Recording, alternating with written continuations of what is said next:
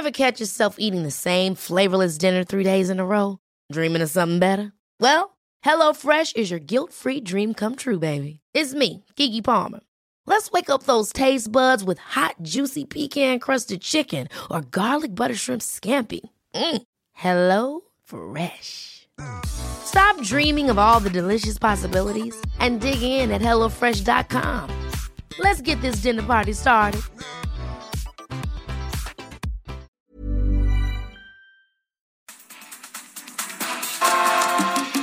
Tiene la magia de un instante de amor y su mirada un toque de misterio. Cuando ella llega siempre Festival de Salsa más importante de la Ciudad de México cumple 15 años ininterrumpidos y tendrá lugar el próximo 16 de julio en el Palacio de los Deportes. Iniciará con Gilberto Santa Rosa y bueno, pues todos opinan que va a ser un festejo en grande porque también estará Jerry Rivera, Rey Ruiz, entre otros. Cuando la voy a tener y el corazón me empuja hasta el infierno, al abismo. 10 de la mañana con 3 minutos tiempo del centro de México. Amigos, los invitamos a que sigan en la señal del Heraldo Radio. A continuación, su programa Periodismo de Emergencia. Le informó Mónica Reyes. Cuando se prueba del fruto del querer, cuando se aprende a sentir más de una vez, no queda más remedio. Esto fue Noticias a la Hora. Siga enterado.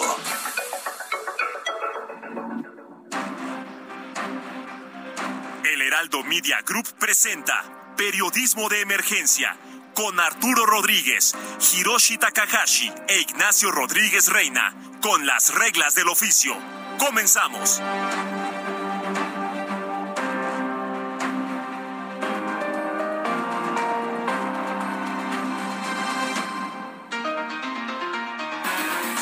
Diez de la mañana con cuatro minutos y para nosotros es un gusto estar aquí en Periodismo de Emergencia. Yo soy Arturo Rodríguez y como en cada oportunidad es un privilegio saludar a mi compañero, colega, amigo Hiroshi Takahashi. Arturo Rodríguez, qué gusto saludarte en este domingo 26 de junio del 2022, un día que pinta para muchas noticias, otra vez, otra vez, ¿o no, Monique? Monique? Ay, claro que sí. Muy buenos días. Pues el aumento, ¿no? En el bolillo, en el pan dulce, tan solo en Zacatecas. Y bueno, va a haber repercusión en todo el país. En lo que platicábamos, que probablemente así, pues algunos ya dejaremos de comer pan y estaremos más delgados. Más delgados de lo que ya la crisis nos ha dejado, ¿no? Pero es una forma, es una forma dulce de decirle a una situación que preocupa, Sí. este, que pues no sabemos qué va a pasar. ¿Qué tan caras las tortas van a subir? Un no? incremento así, imagínate, para la, la- para la guajolota, para los amigos de eh, toda la República, eh, acá en la Ciudad de México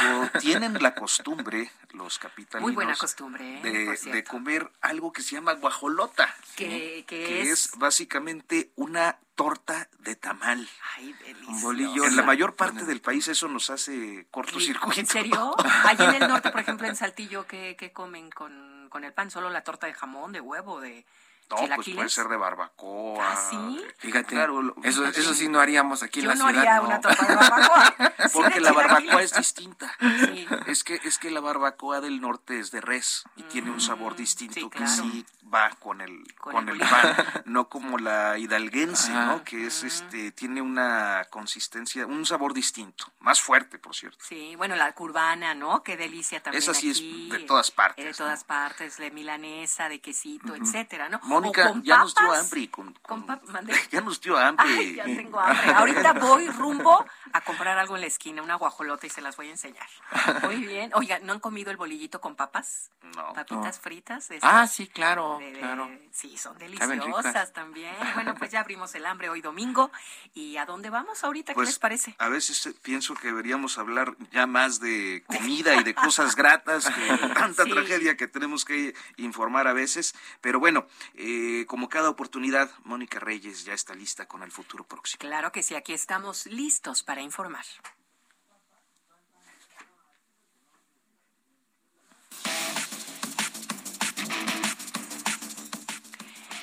Es Este domingo en la región lagunera, la plana mayor del partido Morena se concentrará para dar el banderazo a los trabajos de organización para las elecciones locales del 2023. El lunes inicia la campaña de vacunación contra COVID-19 para niños de entre 5 y 11 años. Es la Semana del Orgullo. La marcha realizada en la Ciudad de México el sábado abrió las actividades que se enmarcarán en el contexto del Día del Orgullo que se conmemora el próximo 28 de junio. Los casos de violaciones graves a los derechos humanos históricos y en la impunidad harán voltear la mirada a Guerrero esta semana. Los padres de los 43 muchachos de Ayotzinapa se reunirán con autoridades navales para revisar el caso. Mientras tanto, el martes se conmemora la masacre de Aguas Blancas. En medio de las reacciones por el feminicidio de Irma Lidia, otro caso aún presente, el de Devani Escobar, dará de qué hablar esta semana, pues su cuerpo será exhumado para practicar nuevas diligencias forenses. Por el lado económico se esperan diversos informes y el jueves el exsecretario de Hacienda Arturo Herrera asumirá la dirección del Banco Mundial.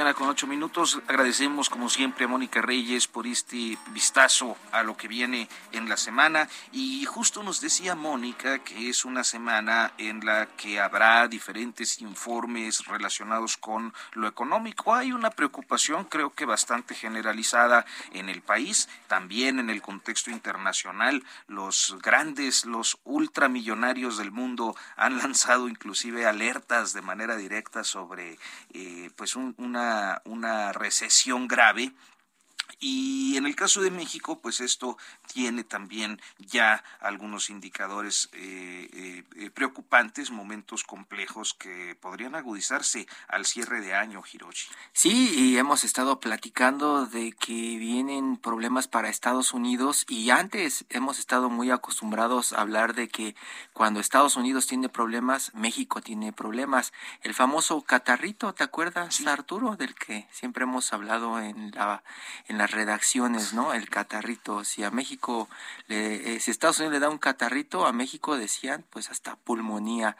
Y pues ahora que están lanzando advertencias desde el gobierno de Joe Biden de lo que puede venir en términos económicos, pues pareciera que en México pues no hay mucha preocupación, Arturo reducción en los pronósticos de crecimiento, hay una inflación alta, la reciente eh, aprobación del alza de 75 puntos base en la tasa de referencia del Banco de México. y esto es 7.75% Hirochi. ¿Qué significa eso? Es un récord, es un récord, pero pues qué mejor que José Luis de la Cruz para que nos lo explique Arturo, qué es lo que está pasando con estas altas tasas, con la inflación y con los anuncios de Estados Unidos. José Luis de la Cruz, director del Instituto para el Desarrollo Industrial y Crecimiento Económico, quien nos da muchísimo gusto saludar esta mañana. José Luis, buenos días. invitación. Gracias, José Luis. Está preguntando, me está preguntando Arturo José Luis, ¿qué significa esta tasa de 7.75% y qué significa yo agregaría cuando en Estados Unidos también tienen un récord de tasas y hablan de una inminente recesión, José Luis? Bueno, básicamente yo creo que hay dos elementos eh, eh, por considerar. El primero, eh, que la trayectoria que ha seguido la inflación durante los últimos dos años ha salido fuera de las expectativas de los pronósticos de las autoridades monetarias, tanto en México como en Estados Unidos, y que su actuación un poco con rezago, pues lo que ha llevado es a tener que incrementar de manera significativa las tasas de interés. En México a inicios del año pasado estaban en 4%, ahorita como bien señalas está en 7.75% y esto lo que muestra es un aumento sustantivo en las tasas de interés que va a tener un efecto sobre el, consumo y sobre la inversión, un efecto que no es favorable. Y el segundo eh, eh, aspecto a considerar es de que esta inflación pues ya está eh, golpeando sobre todo el poder adquisitivo de las familias más pobres en el país, porque esta inflación llega por el lado de alimentos, por el lado de energéticos, y justamente las familias de menor ingreso en México destinan entre el 40 y 50% de su gasto tan solo a alimentos y bebidas. Entonces, esto lo que muestra es que justamente por donde viene la inflación es en donde se daña más el poder adquisitivo de las familias pobres. Estamos viendo una eh, pues estabilidad, digámoslo así, macroeconómica. Estamos viendo que México todavía se, se pone como un país que podría crecer este año y el siguiente, a diferencia de muchas otras naciones. Pero eso, José Luis, esa política económica no se ve reflejada en la calle, ¿verdad? La realidad que estamos viviendo los mexicanos con las alzas de precios y con las tasas de interés implica pues ajustes, ¿cierto?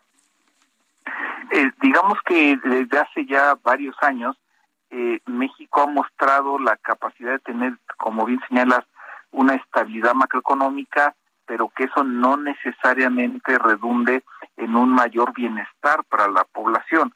Normalmente la estabilidad macroeconómica se había observado en crecimiento económico eh, positivo, alrededor de un 2, 2,5%, y tasas de inflación, tasas de interés controladas en este momento lo que estamos viendo es justamente que, por un lado, pues existe un crecimiento eh, positivo, eh, el, promedio de los primeros cuatro meses del año es de 1.5%, pero en donde lo que se está saliendo de los objetivos eh, del Banco de México y del propio gobierno federal es la inflación y con ello las tasas de interés.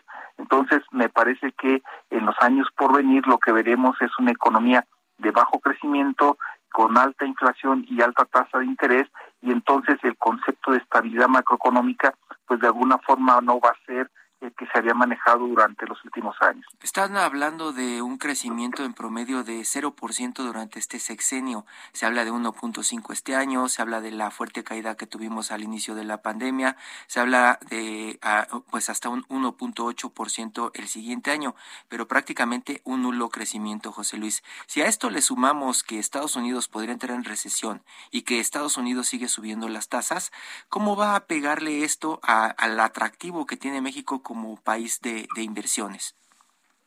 Bueno, yo creo que has mencionado un punto importante, el crecimiento económico del país eh, hasta el 2023, pues básicamente apenas va a alcanzar para regresar al punto de partida en 2018.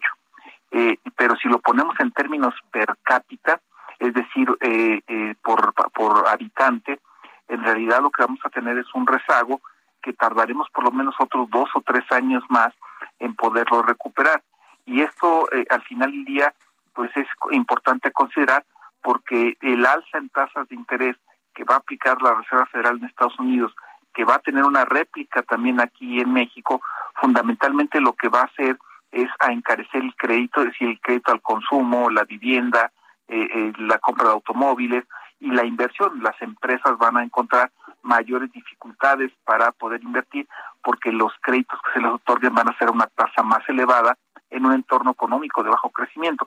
Entonces, lo que me parece se, va, se está configurando es un escenario donde los dos siguientes dos años lo que veremos es un país que tiene eh, menor crecimiento y en donde en términos per cápita pues la situación de la población pues es inferior a la que se tenía hace algunos años. Entonces estamos viendo pues un escenario Dirían algunos un escenario conservador en donde hay que tomar ciertas previsiones si estamos solamente mirando las políticas económicas de este país, José Luis.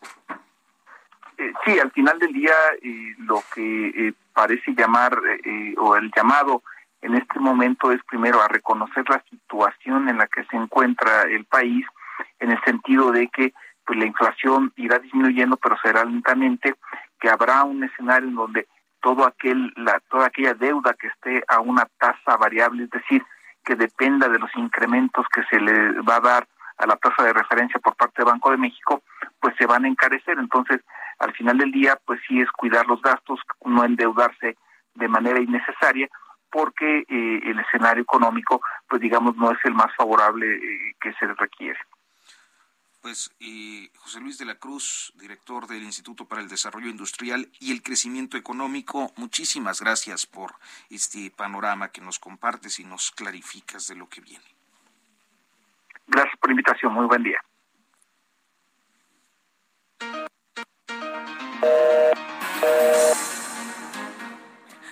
Bueno, tuvimos ahí una falla, pero ya está resuelta, mi estimado Héctor, Héctor Vieira, nuestro productor. Este, y hay una, eh, digamos, una preocupación eh, en ciertos sectores, no en todos, porque creo que la mayoría pues ya anda como que se acabó el COVID, ¿no? Y se acabó la pandemia, pero este, hay una preocupación, van nueve semanas consecutivas de incremento en los casos de COVID-19, son leves, la semana más crítica pues fue la del 13 al 19 de junio, creo que tuvimos un récord histórico importante.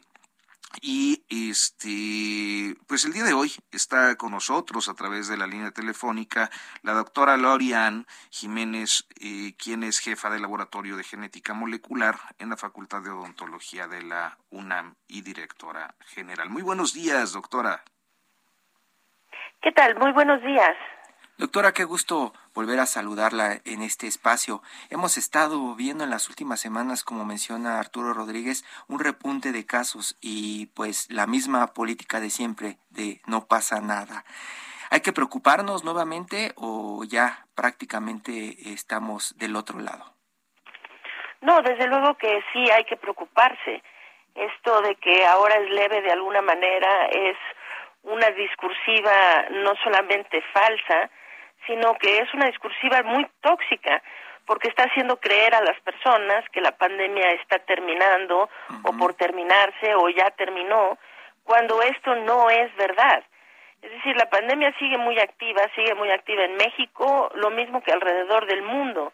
La Organización Mundial de la Salud no ha levantado la alerta de la emergencia sanitaria global y no, no se entiende por qué eh, son los políticos quienes han conservado o dominan en la retórica pública sobre la pandemia y han causado tanto daño eh, queriendo hacer creer cosas que no son ciertas con tal de elevar su imagen.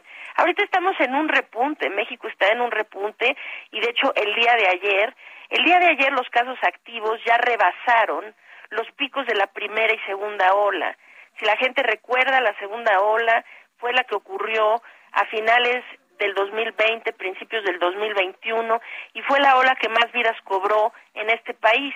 Fue la ola más mortal, en donde murieron más de 135 mil personas solo en cifras oficiales. Ayer los casos activos rebasaron ya esta segunda ola. Entonces, Claro, ahora hay algunas cosas que son más positivas que entonces. La principal es que tenemos alguna cobertura de vacunación y esto sin duda está permitiéndonos mantener las muertes en niveles mucho más bajos de los que tuvimos al principio de la pandemia. Esto no quiere decir que la gente no esté muriendo y que no eh, eh, eh, están muriendo todavía más personas de las que vamos a decir, sería, eh, pudiéramos tener muchas menos muertes, de tener mejores medidas preventivas y desde luego una comunicación más franca y este y abierta con la población. Así que la pandemia sigue y claro, hay que preocuparse, pero más que preocuparse, pues hay que ocuparse de hacer lo necesario para eh, dejar de poner vidas en riesgo y disminuir la pérdida de vidas, desde luego. Cuando, cuando hablamos de, de estos indicadores de contagio, no es como una situación, eh, indicadores de contagio leves, este, no es como una situación eh, a la que se, se aspiraría, es decir, a tener una, eh, un contagio como si fuera una gripe, un catarro convencional, este, pasar unos días y, y bueno, pues ya seguir con, con la vida. A ver, necesitamos ser muy claros en este sentido. COVID-19 no es nada como una gripe, no es nada como un catarro. COVID-19 no es una enfermedad respiratoria, es una enfermedad sistémica que produce efectos a largo plazo muy eh, que deterioran la calidad de vida y llevan incluso a la incapacitación a muchas personas. Entonces, pues sí, es deseable que nuestra mente queramos, queramos que esto ocurra, es decir, que COVID se vuelva como una gripa. Pero eh, COVID no es una gripa, por mucho que queramos que esto sea así. Entonces, lo que necesitamos es entender que no hay tal cosa como infecciones leves de COVID. Hay personas que no se mueren durante la infección de COVID, pero cerca del 25, del 20, entre el 20 y el 25% de todos los que han estado infectados por COVID-19, independientemente de la gravedad de la enfermedad mientras estuvieron infectados, están propensos a tener algo que se llama COVID persistente, COVID largo. Esto es un fenómeno que ya se registra en millones de personas alrededor del mundo, que son personas que quedan con secuelas, que van desde molestas hasta eh, este hasta incapacitantes, vamos a decir, ¿no? Entonces, no hay tal cosa como esto de que queremos que la infección sea leve, sí, pues eso es lo que queremos, pero eso no es necesariamente lo que está pasando. ¿Sí? En este momento hay que entender exactamente eh, lo, lo que está ocurriendo. El virus ha seguido evolucionando, sigue evolucionando. La variante que ahorita está provocando este primer repunte en México es la subvariante BA2.12.1, que es una subvariante de Omicron. Esta va a estar seguida por BA4 y después por otra que es la más preocupante de todas en este momento, que es BA5, otra subvariante, todas subvariantes de Omicron. Cada una de estas es más transmisible que la anterior y cada una de estas es más evasiva de la inmunidad. Lo que esperamos en México no es los buenos deseos de que esto se vuelva un catarro, lo que esperamos en México es lo que la evidencia científica no, nos está eh, proporcionando, que es que ahorita, mientras es BA2.12.1 la que está provocando el repunte, vamos a ver pocas hospitalizaciones y muertes. Esa es la experiencia que tenemos alrededor del mundo. Pero cuando sea BA4 y particularmente BA5 quienes tomen su lugar y esto va a ocurrir en las próximas semanas, ¿sí? Entonces vamos a ver una elevación en hospitalizaciones y en muertes, como ya está ocurriendo en muchos países europeos. Entonces, eh, es decir, no hay que cegarnos a esto y pensar que esto se va a volver una gripa solo porque ese es nuestro buen deseo. Esto hay que seguir la evidencia científica y con base en ello tomar las acciones pertinentes para tratar de disminuir la transmisión y desde luego eso llevará a disminuir la pérdida de vidas. Vamos a hacer una pausa, doctora, y en unos momentos seguiremos hablando de este asunto, de eh, el tema de eh, pues la llamada quinta ola, las diversas subvariantes, principalmente Omicron, me parece, y eh, pues de las políticas públicas que se están aplicando. Si nos espera unos minutitos, vamos al corte y continuamos.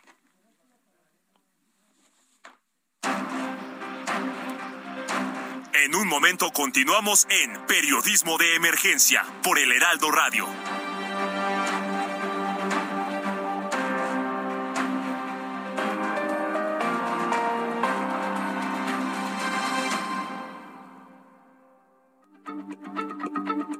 Heraldo Radio, la H se lee, se comparte, se ve y ahora también se escucha.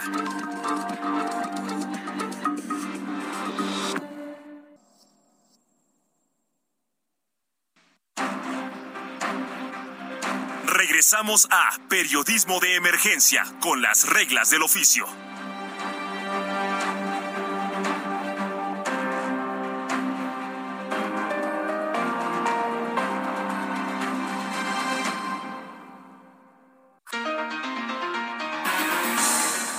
Diez de la mañana con 30 minutos y continuamos en periodismo de emergencia, Hiroshi. Sí, estamos platicando con la doctora Laurian Jiménez Fibi y hemos estado platicando de este repunte y también, Arturo, hemos estado platicando nosotros de cómo parecería que pues ya estamos viviendo ya una nueva era, cuando pareciera que ya pasamos por COVID, que ya nos eh, contagiamos, que ya sobrevivimos, que ya tenemos las vacunas, y eso si se suma con los mensajes de gobierno y de autoridades que dicen que ya no pasa nada y que pueden ir a los conciertos masivos, pueden ir a llenar plazas públicas todos los que quieran y pueden salir sin cubrebocas, pues pareciera que nos están dando la bandera de salida para comenzar a vivir nuestra vida hasta antes de la pandemia, Arturo.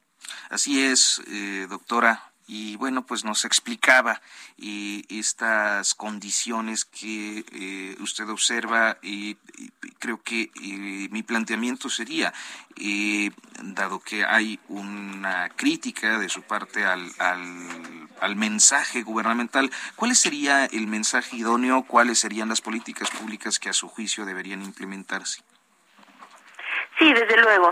A ver, sobre lo que acaban de mencionar, hay que tener mucho cuidado de eh, replicar mensajes que están basados simplemente en eh, que no están basados en la ciencia, vamos a decir, ¿no? A ver, eh, mucho cuidado, las subvariantes que están infectando en este momento, las personas que han tenido infecciones previas eh, por Ever catch yourself eating the same flavorless dinner three days in a row? Dreaming of something better? Well, HelloFresh is your guilt-free dream come true, baby. It's me, Kiki Palmer. Let's wake up those taste buds with hot, juicy pecan-crusted chicken or garlic butter shrimp scampi. Mm. Hello Fresh. Stop dreaming of all the delicious possibilities and dig in at HelloFresh.com. Let's get this dinner party started.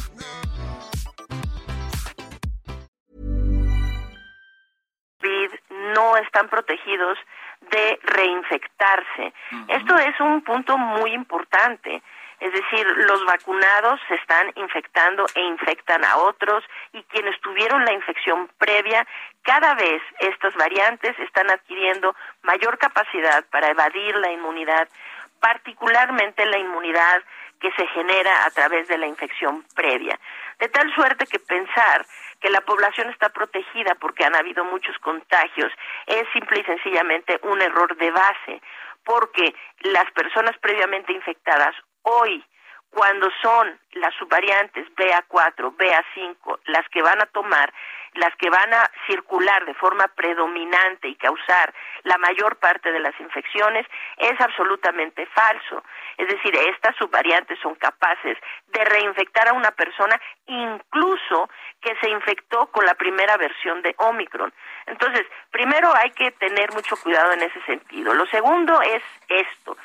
Eh, se ha querido manejar el discurso de que tarde o temprano podemos simple y sencillamente regresar a nuestra vida prepandemia, ¿no? Desde luego, hay cosas que necesitamos retornar a la vida prepandemia, como que, es decir, no podemos volver a hablar de confinamientos, y máxime de confinamientos masivos. Estos son temas que deben ya quitarse de estar sobre la mesa, ¿no? Necesitamos poder tener medidas preventivas que adopte la población y que el gobierno a través de acciones gubernamentales se mantenga los contagios en niveles suficientemente bajos para que nunca más tengamos que hablar de cierres, cierres de escuelas, de comercios, de la industria, de nada, ¿no? Es decir, y mucho menos de confinamientos masivos.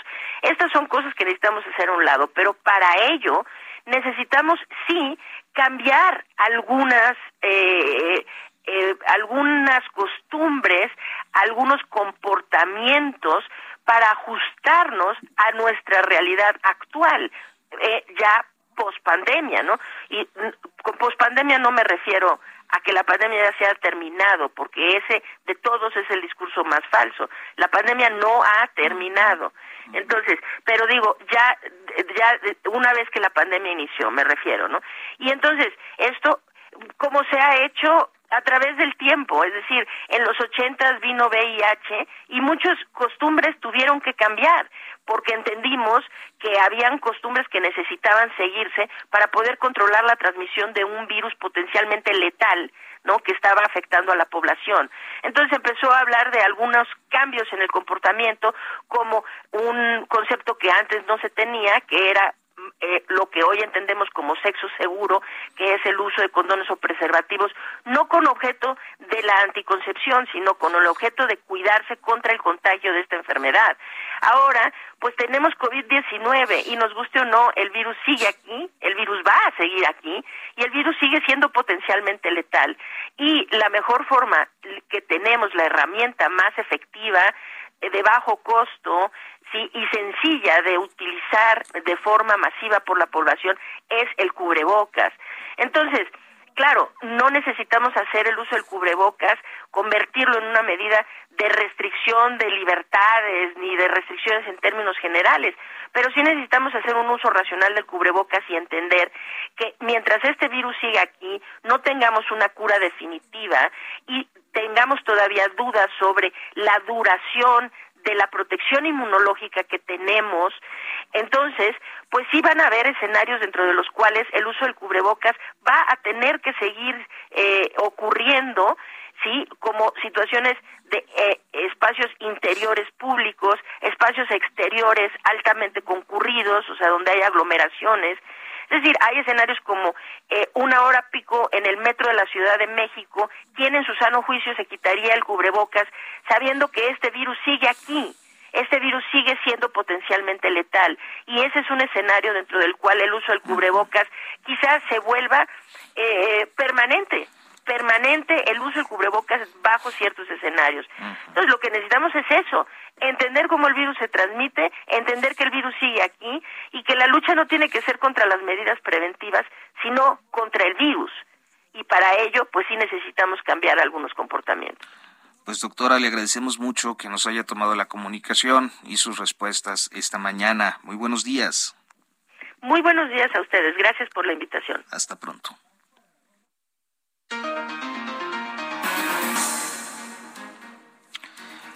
Un tema que esta semana, Hirochi, fue pues muy, muy intenso, sobre todo en las redes sociales. creo que tanto, pues en el caso de México, López Obradoristas como anti López Obradoristas estuvieron abordándolo, lo viralizaron, viralizaron y fue este asunto de la elección en Colombia, el triunfo de Gustavo Petro. Sí, un asunto que a algunos les pareció eh, una burla en algún momento eh, escuchar al presidente eh, poner una cumbia durante la mañanera y festejar el triunfo de este personaje de izquierda allá en Colombia, pero pues tiene una carga importante, eh, ya lo decían algunos este, analistas, ¿no? Este, una carga simbólica importante de lo que está pasando en la región en este momento, que pues está prácticamente demostrando con el voto el malestar que hay con los gobiernos de siempre.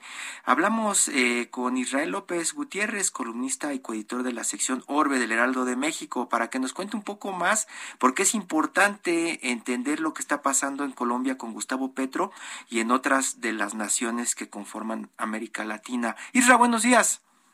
Hola, ¿qué tal, Hiroshi? Muy buenos días, te saludo con gusto. Qué gustazo, Isra, saludarte. Hemos estado platicando y hemos platicado desde hace muchos años acerca de Petro eh, eh, en las redacciones de este personaje que viene desde la guerrilla y que tiene un discurso radical.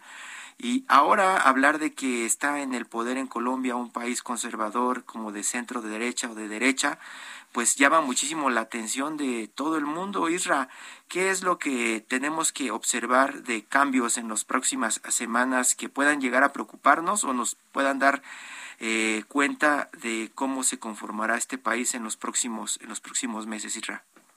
Sí, bueno, este, como bien lo señala, no toda la semana y, no solo toda la semana pasada, sino las semanas anteriores desde la primera vuelta elección donde pues Hernández, que era el, que quedó en segundo lugar, había eh, le había dado un susto a Petro, ¿no? A Gustavo Petro, que finalmente resultó ganador. ¿Qué dice, ¿qué dice Arturo de las redes sociales si era el candidato de TikTok?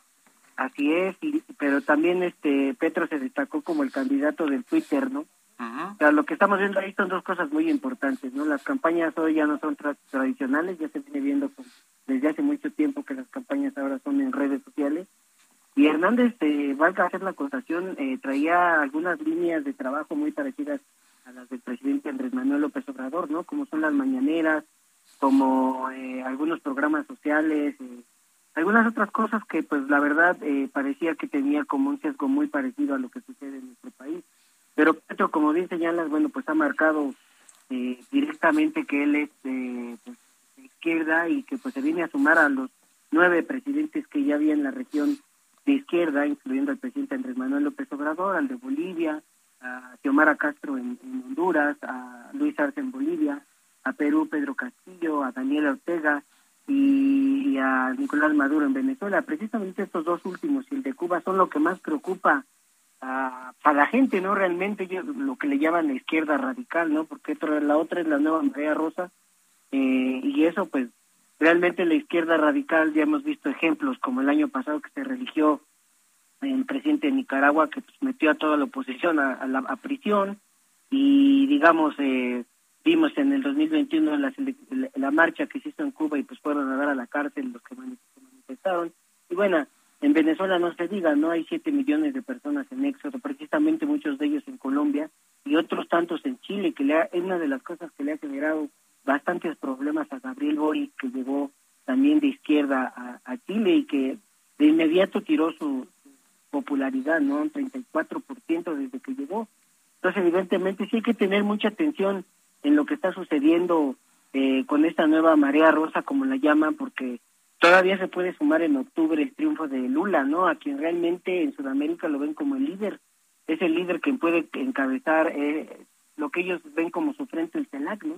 Ellos realmente, si lo vemos eh, por el lado del presidente Andrés Manuel, ha, buscado la manera de, que la OEA desaparezca y han estado impulsando el CELAC como no sé si se va a llamar así en un en una etapa posterior pero sí ellos como que se han agrupado en este en este grupo no algunos hablan de que no necesariamente están votando porque quieran ser izquierdistas, sino que la gente está votando en todas estas naciones porque en todas estas naciones porque ya están muy eh, descontentas con los gobiernos que han tenido, ¿no? Con los mismos partidos políticos, con la misma gente de siempre. Es el caso de Colombia, ¿cierto, Israel?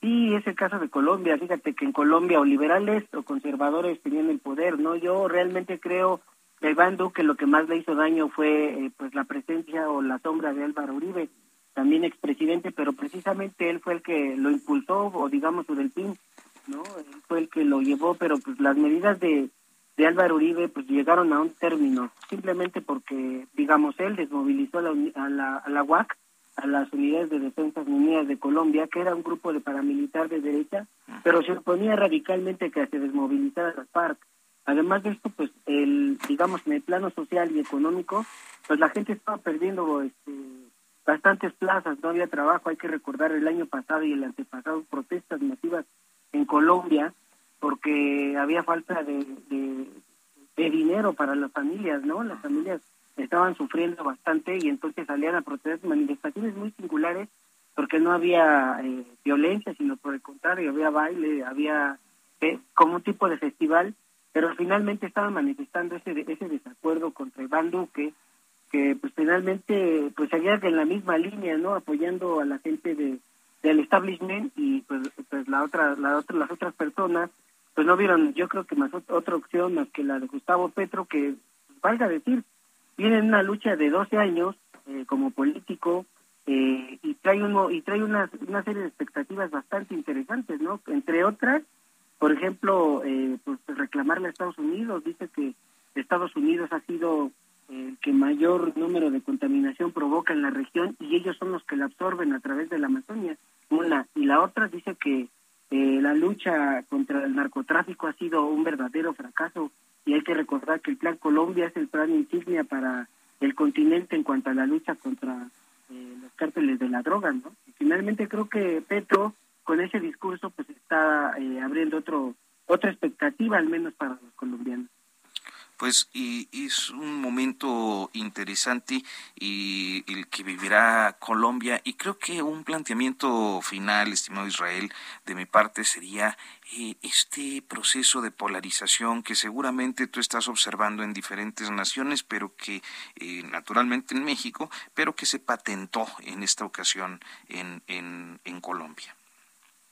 Sí, sí hay una polarización bastante importante porque digamos que eh, yo yo considero que ya en este momento la gente está en desacuerdo o, no está cómoda con los partidos tradicionales.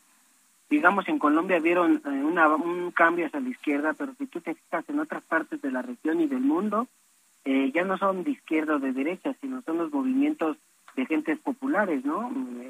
digamos, en El Salvador llegó sin partido el presidente el Salvador hoy se me, se me va su nombre, pero no solamente ahí, por ejemplo, en Estados Unidos, Trump sí se recla era, era republicano, pero él no pertenecía al partido. Nayib Bukele. Nayib Bukele, exactamente. Después de instalarse Bukele, pues eh, eh, decidió este crear su partido y ahora tiene el control del mismo. En Italia sucede lo mismo, ¿no? Hay un descontento generalizado y sobre todo pues, porque las prácticas de hacer política, de corrupción, eh, de que no haya cambio, de que no haya... Eh, son muy son muy claras, muy latentes y además de eso pues, también hay que tomar en cuenta que dos años de pandemia y de confinamiento pues nos hablaron de una realidad que ya sabíamos que estaba ahí, pero que le exacerbó y puso en el primer plano las necesidades que la población tiene en, varios sentidos, ¿no? Y en estos pues también vemos que, digamos que, vamos a decir de otro populista, el de Brasil, Bolsonaro, ¿no? Él definitivamente corrió a seis ministros de salud porque él lo, él lo que buscaba es que no se cerrara la, la mano de obra, el funcionamiento económico y eso pues evidentemente le ha generado bastante bastante impopularidad y es por eso que es muy probable que Lula regrese al poder en el próximo pues compañero Israel López Gutiérrez, columnista, coeditor de la sección Orbe en el Heraldo de México. Te agradecemos mucho este panorama.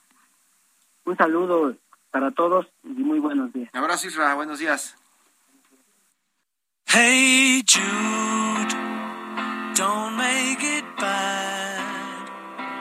Take a sad song and make it better. Esta vez, esta vez está en cabina nuestro amigo Luis Carrillo, a quien no tenía el gusto de conocer en persona, Luis. Qué gusto, este, pues que nos acompañes por acá, nuestro amigo Luis, quien, eh, pues como usted sabe, cada, cada 15 días nos presenta su sección radiolaria. Arturo Hiroshi, un gustazo ahora sí verlos. Qué gusto. Muy cerca, ¿no? ¿Por qué arrancar con esta de Ayud en el contexto de la participación que tendrás en la Feria del Libro de Guadalajara? Cuéntanos, ¿cómo, Así fue, es. cómo fue que tomaste esta decisión? Así es, bueno, de entrada, este, 80 años de Paul McCartney hace pocos días y ayer justamente una presentación memorable de Paul en Glastonbury, eh, por cierto, ocultando ya de su set list Back in the USSR, quién sabe por qué. Pero bueno, ayer justamente una canción que estuvo presente en el festival de Glastonbury fue Hey Jude. Y bueno, probablemente la más ovacionada de ayer.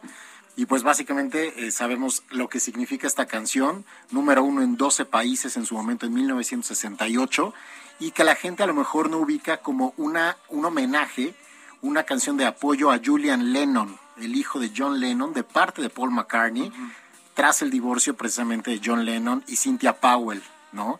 Era una canción de apoyo. Jude es Julian, nada más que no le gustó el nombre, sentía que no, que no cuadraba, y por eso hace esta canción en 1968, que se le ocurre básicamente durante un trayecto precisamente para visitar a Julian, muy pequeño, cinco años tenía, y a Cynthia, ¿no? Ya después de haber sido, digamos, digamos abandonados por John Lennon, que ya se estaba yendo con, con Yoko, ¿no? Este, eh, Julian, eh, tenía una banda, ¿no? Así Estaba es. tocando, ¿no? En Así es. momento. Tuvo, ha tenido dos bandas. Hoy ya se de- autodescribe como compositor, cantautor, eh, pero sí ha tenido ahí una, una carrera musical, evidentemente no tan grande como la de su padre. Sí. La sombra del padre, Sí, en de- este de- caso. Es muy difícil que llegara a alcanzar algo de lo que alcanzó su, su familia, ¿no? Este, entre escándalos y música y creación, este, lo veías, este, veías este de pronto videos, conciertos, presentaciones y decías, pues va a estar difícil, la tiene difícil este chavo. Sobre todo porque él se ha alejado de la sombra de su padre en el sentido de que él no tiene un recuerdo eh, favorable, digámoslo así, o memorable. Eh, él decía que estaba más cercano justamente a Paul McCartney, que recordaba con mayor cariño a Paul McCartney, lo sentía más cerca, tiene, dice que tiene más fotos, ha declarado que tiene más fotos con McCartney que con el propio John, su padre. Y, e incluso cuando Hey Jude hace algunos años cumplió 50 años, en el 2018, él tuitea y dice felicitaciones tío Paul, y en su biografía en Twitter, él pone un agradecimiento a su madre, al propio eh, Paul, y no hace ninguna mención a John. ¿no? Entonces ahí hay una, una situación derivada precisamente de la canción que es para él de parte, no de su padre, sino del otro virus grandísimo. ¿no? Pues qué bien, cuéntanos de Guadalajara, Luis Carrillo. Pues sí, estaremos en la, en la FIL de Guadalajara el próximo 26 de noviembre. Ahí vamos a presentar Radiolaria, justamente cumpliendo un año de libro. Que afortunadamente ha tenido un buen recibimiento. Oye, súper bueno. Eh, yo digo, lo, lo digo porque eh, cuando todavía no nos mandabas eh, de obsequio un ejemplar, yo me di una vuelta, no sé si te comenté, Giro, que, que, fui al sótano, fui a Gandhi y estaba agotado. Ah, ya me aventé el gol, ¿verdad? Bueno. pues son las grandes, ¿no? Sí, digamos ese, ese, ese problemita agradable, ¿no? Que hubo precisamente y ya justamente estamos haciendo el cambio incluso para que el libro esté en formato digital, ¿no? En aproximadamente un mes, también a través de, una librería digital que todos conocemos.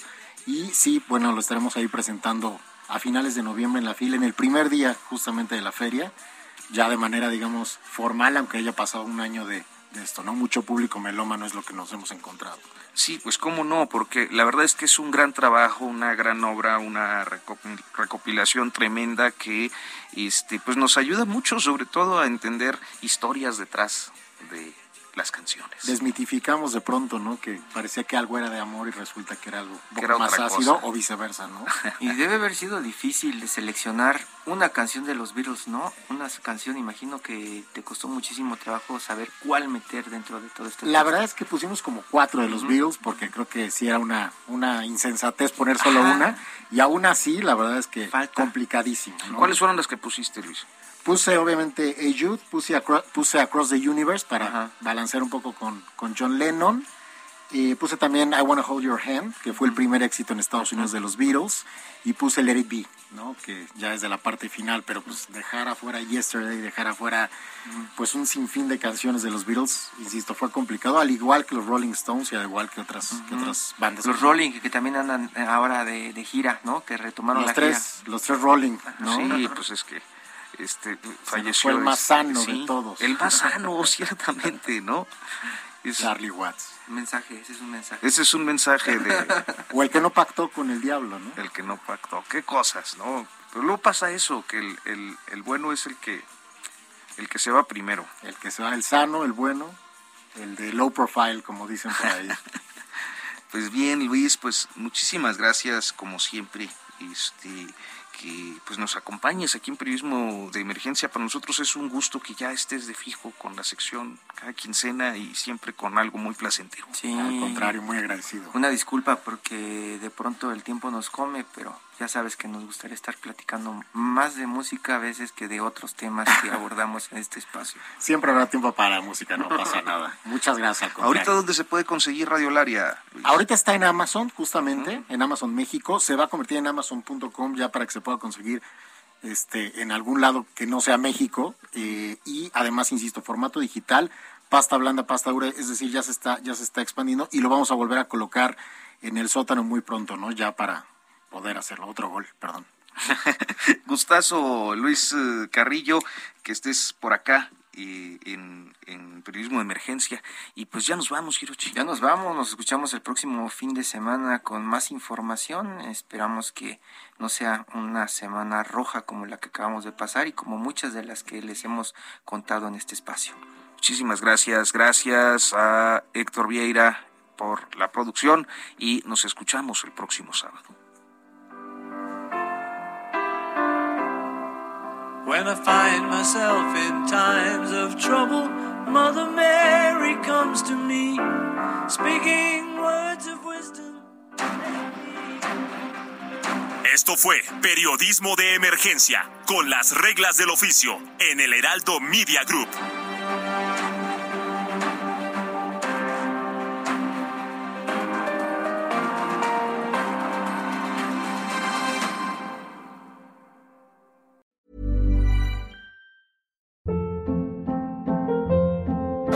Hold up. What was that? Boring. No flavor. That was as bad as those leftovers you ate all week. Kiki Palmer here, and it's time to say hello to something fresh and guilt-free. Hello Fresh. Jazz up dinner with pecan-crusted chicken or garlic butter shrimp scampi. Now that's music to my mouth. Hello Fresh. Let's get this dinner party started. Discover all the delicious possibilities at hellofresh.com.